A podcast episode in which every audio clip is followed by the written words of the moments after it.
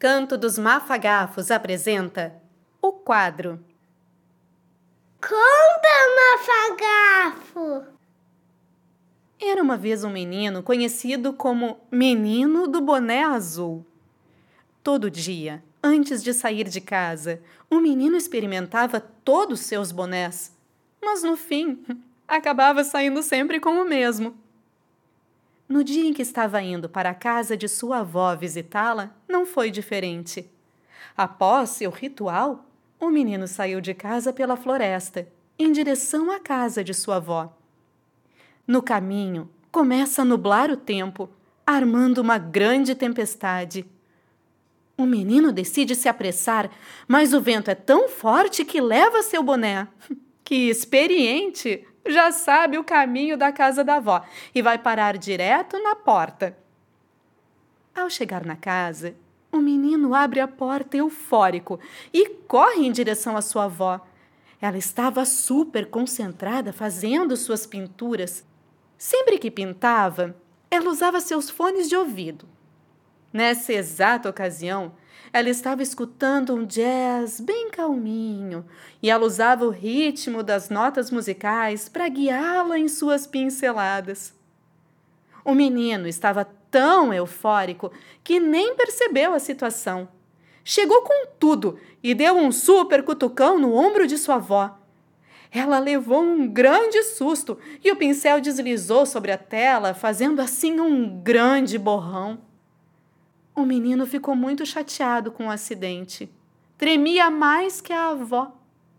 O susto dela até que já estava passando, mas o menino, coitado, viu o estrago que o borrão havia feito na tela e não sabia o que fazer para consertar.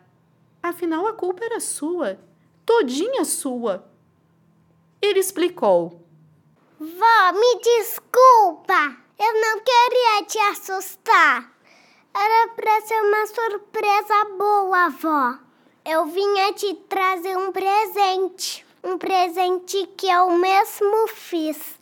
Um colar feito de framboesas e uns bonequinhos de caveira que eu tinha em casa.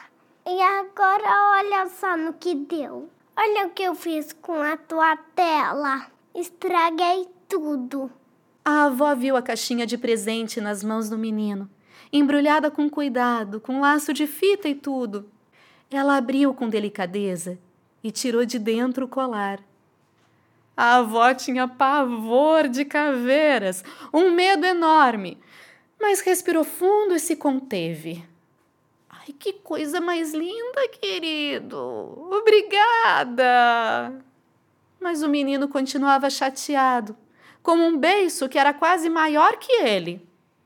Esse beijo é por causa da pintura, é? Ele fez que sim com a cabeça. Deixa de ser bobo. Vem, vamos fazer um chá. Depois vou te mostrar algo muito especial. Depois de toda a confusão, a avó percebeu que o menino estava encharcado. Havia pego toda a chuva no caminho. Mais que depressa, ela lhe entregou uma toalha e um roupão quentinho e foi para a cozinha pegar o chá preferido do garoto, que já estava apitando na chaleira.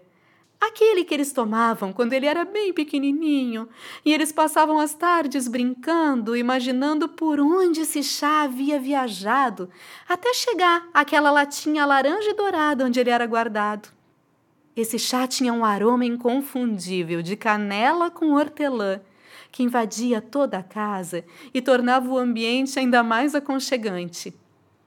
O menino já conhecia bem aquele aroma e foi à cozinha ajudar a avó a levar o chá para o ateliê de pintura.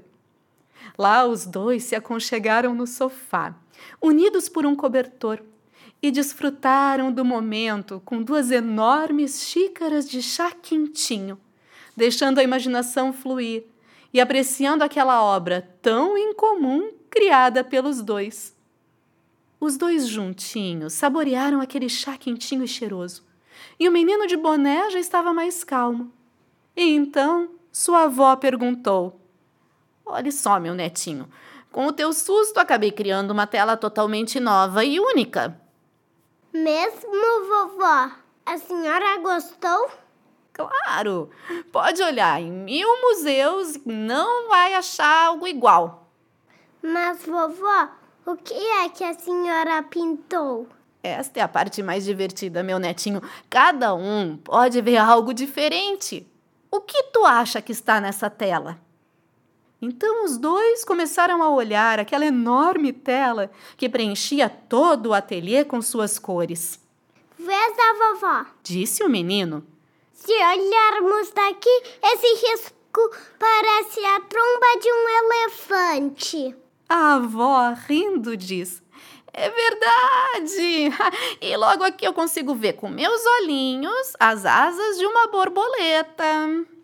Eu também vejo! E ela pousou na cabeça do elefante. E veja, nos pezinhos dele tem um pezinho dourado. Será que o elefante resolveu tomar um banho no rio? Diz a avó. Os dois passaram o resto da tarde admirando aquela tela, e quanto mais o tempo passava, mais formas surgiam e mais risadas vinham. Foi um momento tão bom que o menino de boné resolveu pegar emprestado a câmera do seu avô para registrar esse momento. O menino de boné tirou fotos de todos os jeitos: de frente, de lado, de cabeça para baixo, diagonal, para depois mostrar para os seus amigos as infinitas maneiras de se observar uma pintura. Ao mostrar para os seus amigos, muitos deles viam formas e objetos que nem o menino nem sua avó haviam visto. E assim ele descobria novas perspectivas e percebia que todas as pinturas, mesmo muitas vezes parecendo um borrão, não deixam de ser arte. Gostou? Então dá um like, compartilha com teus amigos e te inscreve no nosso podcast. Para conhecer melhor o Canto dos Mafagafos e encontrar mais conteúdos de cultura e entretenimento, visite nosso Instagram, Facebook e YouTube ou entre no nosso site www.cantodosmafagafos.com. A gente se encontra aqui com novas histórias no Canto dos Mafagafos. O quadro Autores João Pedro Cofiviana, Leandra Zene da Cruz, Letícia Schwartz, Leonardo Crasquim Vital, Pietra Dias Fenner e Vitória Conte Schertel. Narração: Letícia Schwartz e Tobias. Gravação e edição: Gabriel Borer Schmidt. Intérprete de Libras: Ângela Russo. Canto dos Mafagafos. Coordenação geral: Letícia Schwartz e Magali Osberg. Textos originais e conteúdo poético: Jorge Ren. Gerenciamento de projeto e coordenação de produção: Magali Osberg. Coordenação de acessibilidade: Letícia Schwartz, Mil Palavras. Consultoria de audiodescrição: Luiz de Medeiros. Consultoria de Libras: Ana Paula Jung. Consultoria musical: Marcelo Rabelo dos Santos. Assessoria de imprensa: Daiane Roldão. Reboo Soluções em Comunicação.